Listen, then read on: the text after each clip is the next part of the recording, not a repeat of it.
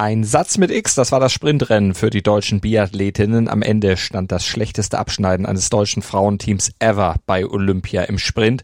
Und auch in der Ski-Alpin-Konkurrenz, da gab es für den DSV heute nichts zu holen. Und so musste es der Eiskanal mal wieder aus deutscher Sicht richten und tat es auch die deutschen Skeletonis. Die fuhren einen historischen Doppelsieg ein. Wir blicken zurück auf den siebten Entscheidungstag der Olympischen Winterspiele in Peking. Und das Flair der Ringe heute wurde auch von einer Dopingdebatte ausgemacht mein Sportpodcast.de fast wieder gemeinsam mit dem Sportinformationsdienst SID den Olympischen Tag zusammen. Ich bin Malte Asmus. Das Flair der Ringe. Der Podcast rund um die Olympischen Spiele auf meinsportpodcast.de. Skeleton. Das hatte es bis heute noch nie gegeben, eine deutsche Olympiamedaille im Skeleton. Und dann gab's in Peking gleich deren zwei und dann auch noch Silber und vor allem natürlich Gold. Christopher Grother ist der neue Olympiasieger und sein Teamkollege Axel Jung, der holt Silber und damit bleibt der olympische Eiskanal nach vier Goldmedaillen im Rodelwettbewerb fest in deutscher Hand. Mein Kollege Andreas Thies, der hat auch das Skeleton-Finale verfolgt. Andreas, Du hast Geschichte geschrieben. Nein, aber die Skeletonis haben Geschichte geschrieben mit einer weiteren Demonstration der Stärke, kann man das sagen? Ja, es ist eine Demonstration der Stärke und trotzdem, du hast es gerade gesagt, es ist historisch. Es ist die erste Olympiamedaille für die Skeletoni bei, also es ist die erste Olympiamedaille für die Skeletoni, ob Mann oder Frau. Und es ist nicht ganz so überraschend. Christopher Grother ist aktueller Weltmeister, ist vierfacher Weltmeister, hat zweimal Junioren-WM gewonnen. Also er ist kein Unbekannter oder dass das in irgendeiner Weise eine große Überraschung wäre. Aber dadurch, dass die Skeletoni bislang bei Olympia noch nie eine Medaille geholt haben, war das jetzt nicht unbedingt absehbar. Er gewinnt vor Axel Jung und er hat das getan in wirklich überzeugender, überragender Manier. Er hatte gleich mit dem ersten Lauf hatte er einen Streckenrekord mit und das hat mich, das hat mich seltsam befriedigt mit 1-0-0-0-0 ähm, in den Eiskanal gehauen und ähm, das, diesen Vorsprung hat er nicht mehr hergegeben, hat ihn sogar noch ausgebaut bis zum dritten Durchgang. Im vierten Durchgang hat er so ein bisschen einen Sicherheitslauf runtergebracht, weil er hatte knapp acht Zehntel Vorsprung, was im Skeleton einfach eine richtige Welt ist und dann hat er im vierten Durchgang einen Sicherheitslauf runtergebracht. Das war die sechsbeste Zeit und äh, ihm machte es überhaupt nichts. Er ist der Olympiasieger. Hinter ihm Axel Jung, der eine wirklich starke Fahrt hingelegt hat und der den, ja, den äh, Chinesen Yan Wengang noch auf Distanz gehalten hat. Yan Wengang hatte die beste Zeit im vierten Lauf und hat da noch die äh, Bronzemedaille geholt. Und ähm, ja, Tretjakov aus Russland blieb dann nur der vierte Platz. Hat der Russe sie verloren oder hat der Chinese gewonnen? Man muss ja sagen, die Chinesen äh, auch historisch, weil es auch die erste Skeleton-Medaille überhaupt für China ist bei den Männern. Ja, es, sie ist ganz klar gewonnen worden von Yang Wengang, der einen, einen hervorragenden Start hingelegt hat und vielleicht die beste Fahrt dann auch im vierten Durchgang runtergebracht hat. Und Tretjakov hat einen, einen Fehler gebaut und das hat dann nicht gereicht. Am Ende sind es 22 Hundertstel, die Jan Wengang Vorsprung hatte vor Tretjakov. Nee, die hat schon der Chinese gewonnen. Es ist ein großer Jubelentbrand, ist etwas, was wir noch gar nicht erlebt haben, so richtig bei Olympia jetzt in Peking. Es ist ein großer Jubelentbrand unter den Zuschauenden. Und als äh, Tretjakov unten war und Jan Wengang ihm quasi die Bronzemedaille ja so ein bisschen geklaut hat. Aber das war ganz klar gewonnen von Jan, äh, als verloren von Tretjakov. Mhm. Aber ganz vorne eben die beiden deutschen Skeletoni. Äh, Deutschland, die Rodel, Bob und jetzt auch Skeleton-Nation. Großen Anteil daran haben natürlich die Trainingsbedingungen in Deutschland. Aktuell drei intakte Eiskanäle, dazu hoffentlich bald wieder die hoffentlich bald wieder aufgebaute Bahn am Königssee und natürlich das Institut für Forschung und Entwicklung von Sportgeräten, FES. Bei Olympischen Spielen treten die natürlich auch immer in Erscheinung, egal ob im Radsport oder eben jetzt natürlich auch beim Skibob oder beim Bobfahren und beim Rodeln. Die haben auch wieder tolle Geräte hingestellt. Absolut. Und wir haben, ich habe schon mit Moritz, glaube ich, gestern darüber gesprochen, als wir über die Teamstaffel beim Rodeln gesprochen haben. Es ist natürlich ähm, die Voraussetzungen für deutsche Skeletoni, Bobfahrer, Innen, RodlerInnen, die ist natürlich hervorragend. Wenn du drei Bahnen jetzt, äh, funktionsfähige Bahnen hast und die vielleicht noch in Königssee hast, die vielleicht wieder aufgebaut wird, da gibt es ja im Moment eine Petition, Nathalie Geisenberger führt die an und hat gesagt, ja, wir wollen unbedingt, dass diese Bahn wieder aufgebaut wird. Wenn du ein Viertel der Bahnen der Welt in deinem Land beheimatet hast, dann hast du natürlich unglaublich gute Voraussetzungen, dann die Sportförderung etc. Also die Voraussetzungen für Skeletoni, für BobfahrerInnen und für, ähm, für RodlerInnen sind nirgendwo so gut wie in Deutschland und dann auch das habe ich gestern schon gesagt, viel hilft viel. Mhm. Und die Voraussetzungen für die vielleicht sechste Goldmedaille sind auch nicht so schlecht, ne? Denn die Frauen, die haben ja heute schon die Läufe eins und zwei gehabt, drei und vier folgen morgen und da sieht's ja zumindest auch mal nach Edelmetall aus, wenn nicht auch wieder nach Gold.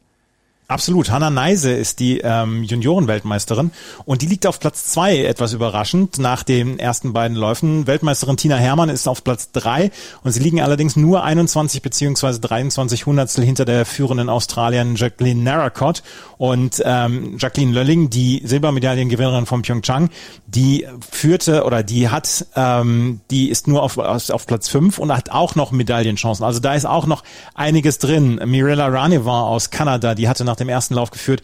Die war dann auf Platz neun dann noch zurückgefallen. Hanna Neise, die hat hinterher im Interview dann auch mit dem Sportinformationsdienst dann gesagt, ich bin wirklich sehr happy. Ich habe erst gar nicht gecheckt, wie weit ich tatsächlich vorgewarnt bin. Und das ist äh, etwas, was durchaus überraschend ist und äh, durchaus eine sehr schöne Nachricht gewesen ist. Und vielleicht gibt es allerdings morgen dann den ersten nicht-deutschen, die erste nicht-deutsche Olympiasiegerin in dieser ähm, Bobbahn in diesem Young Sliding Center, weil bislang sind alle Goldmedaillen von Deutschen geholt worden, die dort ausgefahren worden sind. Warten wir es mal ab, aber mit einer Medaille, da wären wir auch schon zufrieden. Ja, ja. nehmen wir mit. Biathlon. Die fehlerfreie norwegische Topfavoritin Marte Olsbu-Reuseland, die holte sich im Biathlonsprint nach dem Sieg mit der Mixstaffel dann ihre zweite Goldmedaille von Peking. Sie war ja auch im Einzel noch Dritte geworden. Sie gewann vor der Schwedin Elvira Oeberg und der Italienerin Dorothea Viera. Und beim deutschen Biathlon-Team, da ist dagegen wenige Tage nach dem Jubel über Denise Herrmanns überraschende Einzelgoldmedaille ziemliche Tristesse eingekehrt. Im Sprint, da liefen die deutschen Damen der Konkurrenz meilenweit hinterher und fuhren ihr schlechtestes Olymp Olympiaergebnis aller Zeiten ein. David Rieberts vom SID war Augenzeuge vor Ort und berichtet über dieses historische Debakel. Ja, ich stehe hier gerade vor dem Pressezentrum in Changsha-Q beim Biathlon. Dort, wo wir vor vier Tagen die Presserunde mit Denise Herrmann nach ihrer Goldsensation gemacht haben. Heute gab es da weniger Betrieb. Stattdessen gab es nur ein historisches Debakel. Platz 18 von Vanessa Vogt die beste Deutsche. So schwach waren die deutschen Biathletinnen im Olympiasprint noch nie. Hermann nur auf Platz 22, zwei Schießfehler, ähm, was eigentlich gar nicht so tragisch gewesen wäre bei ihrer Laufform. Die hätte sie auch gut machen können in der Loipe, um zumindest ja in die Top 6 reinzulaufen, möglicherweise. Aber heute lief es auch in der Loipe nicht und das war tatsächlich sehr überraschend, auch für sie. Gibt es denn da irgendwelche Erklärungsansätze, woran es lag? In der Mixzone hat sie nach Erklärungen gesucht. Sie wusste es nicht. Was auf der Hand liegt, ähm, wäre natürlich das Material, dass das heute einfach gar nicht gepasst hat. Ähm, da würde auch dazu passen, dass die anderen drei Deutschen ebenfalls ähm, in der Laufzeit ordentlich hinterher waren. Ähm, da werden, da werden noch Tests gemacht. Hoffentlich für die Athletinnen Erkenntnisse gewonnen, weil das war gar nichts. Der Rückstand beträgt eine Minute 45 von Hermann auf die überlegene Siegerin Mathe Olsby-Reuseland. Zweite goldene, die beste Komplexleistung, wie man im Biathlon so schön sagt, fehlerfrei geschossen, super schnell gelaufen. Da hatten die anderen überhaupt keine Chance. Sie ist auch die große Favoritin für die Verfolgung übermorgen am Sonntag. Und ja, für die Deutschen wird es da wenig zu holen geben. Mit 4 mal 0 kann man dann natürlich noch ein bisschen aufholen. Aber Medaillen kann man sich da auf gar keinen Fall erwarten. Und völlig aufgelöst in der Mixzone war dann auch Franziska Preuß nach ihrem 30. Platz. Franziska Preuß hat sich die Sinnfrage gestellt, da überhaupt noch weiterzumachen. Der Biathlon, der macht ja keinen Spaß mehr. Es ist, sie läuft einfach nicht mehr befreit auf. Die Lockerheit fehlt. Es ist einfach eine unheimliche Leidenszeit, die sie da gerade durchlebt. Angefangen im Dezember in Annecy in Frankreich, in Le Grand Bonan, wo sie äh, laut eigenen Aussagen ja, bei einem Treppensturz sich verletzt hat, den Fuß verstaucht hat. Der ist mittlerweile okay. Das wäre ja halb so schlimm, aber dann hat sie ja kurz vor Silvester sich mit Corona infiziert. Und das hat sie ordentlich mitgenommen und ja die beste Biathletin ähm, der letzten, ja der jüngeren Vergangenheit kann man sagen, wurde dann plötzlich aus der Weltspitze hinaus katapultiert und Jetzt sucht sie quasi vergeblich den Anschluss. Wurde heute 30. Zwei Fehler im Stehenschießen, die sie beschäftigen. Da bekommt sie auch kein Rezept hin, um da fehlerfrei zu bleiben. Und in der Loipe fehlt es genauso. Vielleicht lag es da auch am Material, wer weiß. Aber sie ist einfach körperlich und mental derzeit nicht in der Lage, da ganz vorne reinzulaufen. Und dann gab es sogar Tränen der Enttäuschung. Jetzt heißt ja irgendwie wieder abzuschalten den Kopf und alles auf Null zu stellen. Und dann hoffen wir, dass sie zurückfindet in die Spur und in den nächsten Rennen und vor allem für die Staffel nächste Woche stärker zurückkommt. Ski Alpin. Auf die Ski-Alpin-Entscheidung des Tages gucken wir jetzt mit meinem Kollegen Moritz Knorr. Moritz, Lara Gutberami, die hat es jetzt endlich geschafft. Lange hatte sie ja, die Schweizerin, auf diesen Moment warten müssen, aber nach dem Super G, da hängt jetzt endlich dieses verdammte olympische Gold um ihren Hals. 13 Jahre nach ihrem furiosen ersten Weltcupsieg und ja, ganz vielen olympischen Super G-Enttäuschungen. Das stimmt. Mit 16 debütierte sie ja schon im Weltcup. Mit 17 gewann sie erstmals, galt damals als die große kommende Dominatorin, gerade im Super G. Aber dann kam eine schwere Verletzung dazwischen. Sie verpasste Vancouver 2010. In Sochi fehlten ihr sieben Hundertstel zu Bronze, in Pyeongchang nur eine Hundertstel. Und jetzt holt sie nach Bronze im Riesenslalom auch noch dieses, du hast es gesagt, verdammte Super G Gold. Und vielleicht legt sie dann ja am Dienstag in der Abfahrt auch nochmal nach. Also endlich Tränen der Freude bei ihr, nicht mehr die Tränen der Enttäuschung. Ähm, wie hat sie das Rennen denn nach Hause gebracht? Wir müssen sagen, fast wie auf Schienen. Gerade im Steilhang, da hat sie die nötige Zeit rausgeholt, an der sich dann auch später die Konkurrenz dann noch die Zähne ausbiss und daher konnte sie es sich dann auch leisten, im Zielhang vielleicht noch sogar ein bisschen Zeit eingebüßt zu haben. Es war eine sehr, sehr starke Fahrt von Gut Berami und am Ende dann eben goldwürdig. Gut Berami, also die Favoritin, die sich am Ende durchgesetzt hat, die beiden anderen Damen auf dem Podium, das waren aber eher Außenseiterinnen. Mirjam Pochner aus Österreich und Michelle Gisin aus der Schweiz, die holen Silber und Bronze und nicht zum Beispiel die mitfavorisierte Federica Brignone. Die wurde sogar nur siebte, der lag der Kurs überhaupt nicht. Sie wurde diverse Male viel zu weit abgetragen und gerade im flachen Zielhang, da verlor sie dann immer noch mehr. Und eine andere Mitfavoritin Esther Ledetzka, die ja schon im Snowboard Gold geholt hatte, die konnte ihren Doppelerfolg von Pyeongchang diesmal nicht wiederholen. Nach Gold 2018 im Super G und da hatte sie ja auch schon im Snowboard gewonnen, wurde sie diesmal nur fünfte. Sie sagte hinterher, ja, sie muss sich vom Snowboard erstmal wieder an die zwei Bretter gewöhnen. Apropos gewöhnen, äh, an, an die Pisten und überhaupt die Verhältnisse in Peking. Was war denn mit Michaela Schifrin heute? Die kam immerhin ins Ziel. Das ist in den Tagen von Peking ja immerhin schon etwas, was man bei ihr herausstellen muss. Aber ja, mal ein bisschen das Flapsige und den Spaß beiseite. Sie fuhr okay den Hang hinunter, aber mehr dann auch nicht, dass sie eigentlich die beste Skifahrerin der Welt ist.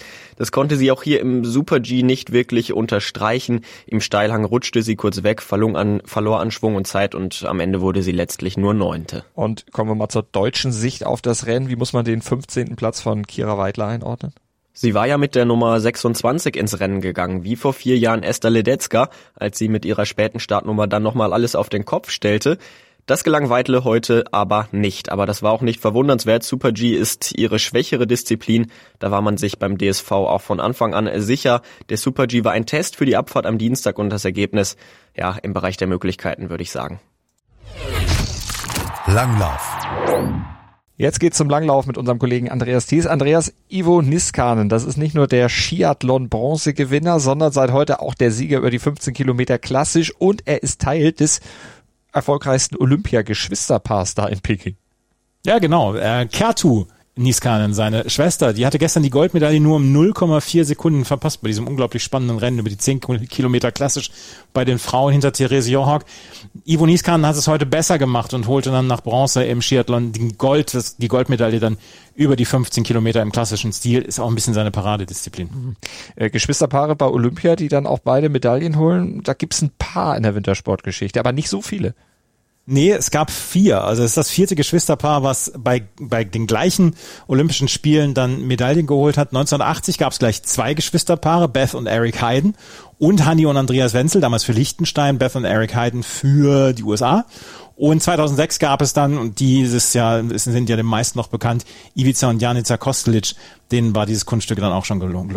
Ah, du hast eben schon gesagt, Niskanen natürlich auch auf seiner Paradedisziplin unterwegs. Wie hat er diesen größten Sieg seiner Karriere denn eingetütet? Eigentlich von vorne weg. Also er hat das Rennen eigentlich von Anfang an dominiert, hatte am Ende dann auch 23 Sekunden Vorsprung auf Alexander Bolschunow. Der konnte anfangs noch mithalten, aber irgendwann hat Niskan das Ganze übernommen. Es war ja nicht im Massenstart, sondern ganz normal der Kampf gegen die Uhr und Niskan hat das heute wirklich wie ein Uhrwerk runtergebracht. Dritter wurde Johannes Hersflot Kläbo, der im Skiathlon noch zu den Geschlagenen gehört hatte, allerdings da auch so ein bisschen die Beine hochgenommen hat und am Ende mit neun Minuten Rückstand ähm, auf Platz 40, glaube ich, angekommen ist. Und da hat, hat er sich dann im Sprint die Goldmedaille geholt, jetzt Bronze über die 10 Kilo, äh, über die 15 Kilometer klassisch. Er hat eigentlich alles richtig gemacht, als er beim Skiathlon irgendwann gesagt hat, ach komm, jetzt fahre ich hier so ein bisschen durch und gebe nicht auf, das wäre blöd. Ich fahre jetzt durch, aber ich äh, werde hier nicht alles noch rauspowern. Ja, bislang hat sich's gelohnt, zwei Medaillen für Johannes Hersflot Kläbo, aber der Mann der Stunde ist im Moment Ivo Niskan. Definitiv. Durchgefahren sind auch die deutschen Athleten, äh, aber wenn wir die im Klassement suchen, müssen wir ordentlich scrollen. Bisschen anders als bei den Frauen. Die Jungs laufen doch der Musik eher hinterher. Ja, die deutschen Athleten, die haben sich nur im Mittelfeld wiedergefunden. Lukas Bögel auf Platz 17, Jonas Dobler als 19. und Janusz Brugger als 20. und Albert Kuchler als 32er, 32. Die haben eher für ein mäßiges Abschneiden gesorgt. Und über Lukas Kuch, äh, über Albert Kuchler müssen wir jetzt noch eine Geschichte erzählen. Der hat sich nämlich verfahren. Der ist zu schnell oder zu zu früh ist der Richtung Rennende abgebogen, hat hinterher, musste nochmal zurück und hatte dann quasi, ja wie beim Biathlon, eine Strafrunde dann eingebaut. Und äh, er selbst war dann auch einigermaßen ratlos. Ich zitiere mal, da, das war ein riesengroßer Leichtsinnsfehler. Und ich habe mir die Spuren vor dem Wettkampf extra noch einmal angeschaut, aber der zweiten Runde hatte ich ein richtig schlechtes Gewissen. Und die anderen haben dann schon gesagt, ja, wir werden ihn jetzt trösten, aber morgen dann auch nochmal einen reindrücken. So sind wir gespannt, was das dann wirkt, denn ein paar Rennen sind ja natürlich bei den Langläufern dann auch noch zu absolvieren. Danke Andreas und wir haben gleich nach einer kurzen Pause hier im Flair der Ringe natürlich noch den Blick aufs Eiskunstlaufen. Da gibt's einen möglichen Dopingfall. Wir schauen auf unsere Kurzkür, fassen das Wichtigste des Tages kurz und kompakt zusammen und wir blicken natürlich auch noch voraus auf den morgigen Tag und sechs Entscheidungen hier bei Olympia 2020 in Peking und beim Flair der Ringe. Eiskunstlaufen. Und am siebten Entscheidungstag in Peking sorgte dann auch noch eine weniger sportliche Nachricht für Aufsehen. Es geht um Kamila Valieva, die erst 15-jährige russische Eiskunstläuferin, das Eiskunstwunderkind, Eiskunstlauf-Wunderkind, die Vierfachspringerin und Olympiasiegerin mit der Mannschaft. Von der wurde ja bekannt, dass sie am 25. Dezember 2021 positiv auf eine verbotene Substanz getestet worden ist. Aber das Ergebnis, das kam erst am 8. Februar raus, einen Tag vor der Entscheidung im Teamwettbewerb Wettbewerb von Peking. Die russische Anti-Doping-Agentur Rosada, die suspendierte den Teenager, nahm dies einen Tag später aber wieder zurück und jetzt muss der Sportgerichtshof Kass entscheiden. Moritz Knorr hat sich den Fall ein bisschen genauer angesehen. Moritz, wie kam der Fall ans Licht? Also es war schon etwas verdächtig, dass die Siegerehrung nach dem Teamwettbewerb unter der Woche ausfiel. Fragen dazu wollte das IOC wegen einer Zitat offenen Rechtslage nicht beantworten. Russische Medien berichteten dann über eine positive Probe. Am Freitag bestätigte die internationale Testagentur ITA dann, Valjeva war bei den russischen Meisterschaften positiv. Das zuständige Dopinglabor in Stockholm veröffentlichte das Resultat aber erst jetzt während der Olympischen Winterspiele.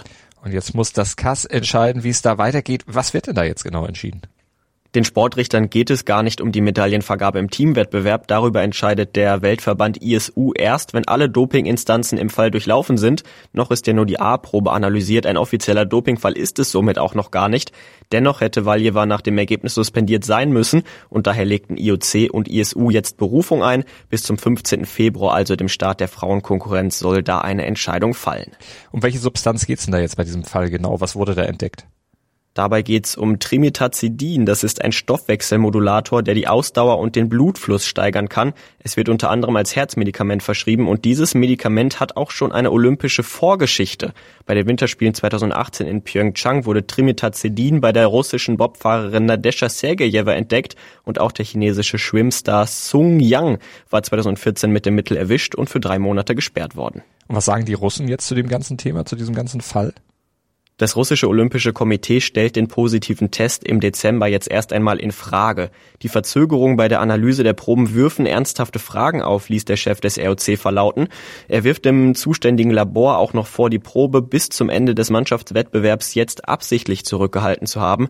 Denn er sagt auch, zwei spätere Tests nach der EM im Januar und während der Winterspiele jetzt in Peking seien negativ ausgefallen und auch von politischer Seite gibt's Rückenwind. Auch der Kreml stellt sich erwartungsgemäß erst einmal auf ganzer Linie hinter die Sportlerin. Also eine ganz, ganz komplizierte Lage. Dazu kommt aber noch mehr. Was macht das den Fall letztlich noch komplizierter? Kamila Valjeva ist 15 und damit unter 16 Jahre alt und gilt damit laut WADA-Code als besonders schutzbedürftig und jede Offenlegung müsse deshalb in einem Zitat angemessenen Verhältnis zu den Tatsachen und Umständen des Falls stehen. So heißt es von Seiten der ITA.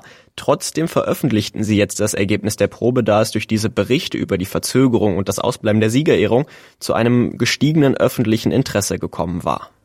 Bis zum 15. Februar wird der Kass also in dieser Frage entscheiden. Wir sind gespannt, bleiben natürlich dran, auch hier beim Flair der Ringe. Und was sich sonst noch zugetragen hat an Tag 7 der Entscheidung in Peking, das haben wir jetzt in der Kurzkür zusammengefasst. Moritz Knorr. Snowboard. Superstar Sean White hat die Krönung seiner einzigartigen Karriere knapp verpasst. Der 35 Jahre alte US-Amerikaner sprang im letzten Halfpipe-Wettbewerb seiner Laufbahn auf Rang 4. Gold sicherte sich der Weltcup-führende Ayumu Hirano aus Japan, der dreimalige Weltmeister Scotty James aus Australien gewann Silber, Bronze ging an den Schweizer Jan Scherrer. Eisschnelllauf. Patrick Beckert hat auch in seinem zweiten Einsatz eine Medaille klar verpasst. Der beste deutsche Langstreckler lief auf seiner Spezialstrecke 10.000 Meter in 13 Minuten und einer Sekunde und landete damit auf Rang 7.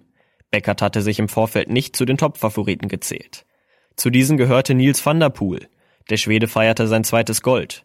Fünf Tage nach dem Triumph über 5000 Meter gelang dem 25-Jährigen in 12 Minuten 30 Sekunden und 74 Millisekunden ein neuer Weltrekord. Silber ging an den Niederländer Patrick Rust, Bronze gewann der Italiener Davide Giotto. Shorttrack.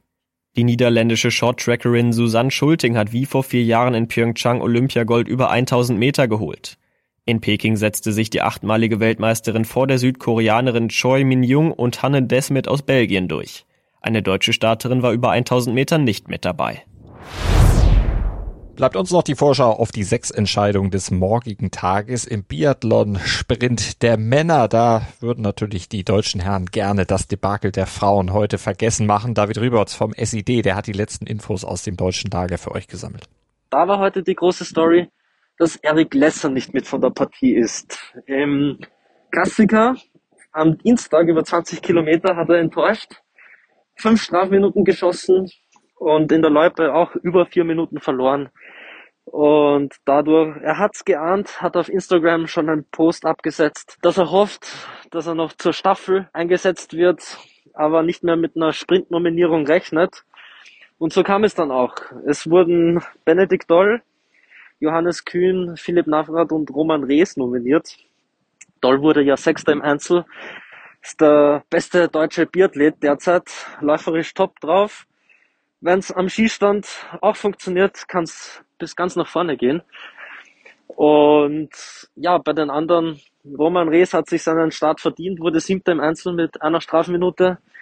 Wenn er da morgen auch zweimal Null schießt, ja, vielleicht klappt es ja mit einer Überraschung, mit einem guten Material unter den Füßen. Und Johannes Kühn ist auch immer was zuzutrauen. Und mein persönlicher Favorit für morgen tatsächlich ist Philipp Navrat, der in der Mixstaffel bereits im Einsatz war, da läuferisch super überzeugt hat und dann beim Einzel ausgesetzt hat. Und ja, 20 Kilometer weniger in den Beinen zu haben, das kann durchaus schon ein Vorteil sein. Und ich gehe davon aus, dass er morgen viele Körner haben wird und dementsprechend in der Loipe stark sein wird. Kommt natürlich, wie es am Skistand laufen wird, das kann man natürlich nicht absehen. Und ob die Männer morgen auch so ein möglicherweise schlechteres Material als die Konkurrenz haben werden, das bleibt natürlich auch noch abzuwarten. Aber wenn alles gut läuft, sind da natürlich auch Medaillen möglich. Ganz vorne ähm, die Top-Favoriten, ganz klar Johannes Tingnesbö, der läuferisch ähm, zum Saisonhöhepunkt wieder die Topform erreicht hat und ja, sich da auch locker zwei, drei Fehler leisten kann und trotzdem noch um die Medaillen mitkämpft. Und ja, der Franzose Quentin Fillot-Maillet, der derzeit der beste Biathlet der Welt ist, das Einzel gewonnen hat und da in Einzel auch läuferisch sogar Bö überflügelt hat. Also die beiden kann man auch morgen wieder ganz vorne erwarten, aber vielleicht gibt es ja eine deutsche Überraschung. Danke, David. Das würden wir uns natürlich alle wünschen. Und eine Überraschung wäre auch im Eisschnelllauf der Männer über 500 Meter nötig. Da steigt dann morgen das Finale mit Joel Dufter als deutschem Einzelkämpfer, aber natürlich, wenn man es genau betrachtet, ohne wirkliche Medaillenchance. Wenn ihr tippen wollt, dann vielleicht lieber auf Laurent Dubreuil, den Weltmeister aus Kanada, auf Wataru Morishige oder Tazuya Shinama, die beiden Japaner. Das wären sicherlich die besseren Tipps für die Medaillenvergabe. Skeleton der Frauen, das Finale, da haben wir schon gehört, Hanna Neise greift überraschend nach einer Medaille. Sie liegt nach den ersten beiden Läufen heute auf Platz zwei. Weltmeisterin Tina Hermann liegt auf Rang drei und auch Jacqueline Lölling auf Rang fünf. Die hat das Podium noch im Blick. Entschieden wird das Ganze dann morgen ab 13.20 Uhr. Dann startet der dritte Lauf. Dann sind die Skispringer schon voll im Gange. Skispringen der Männer, Großschanze, da steigt das Finale. Kai Geiger will einen Tag nach seinem 29. Geburtstag heute Glückwünsche gehen natürlich nochmal raus.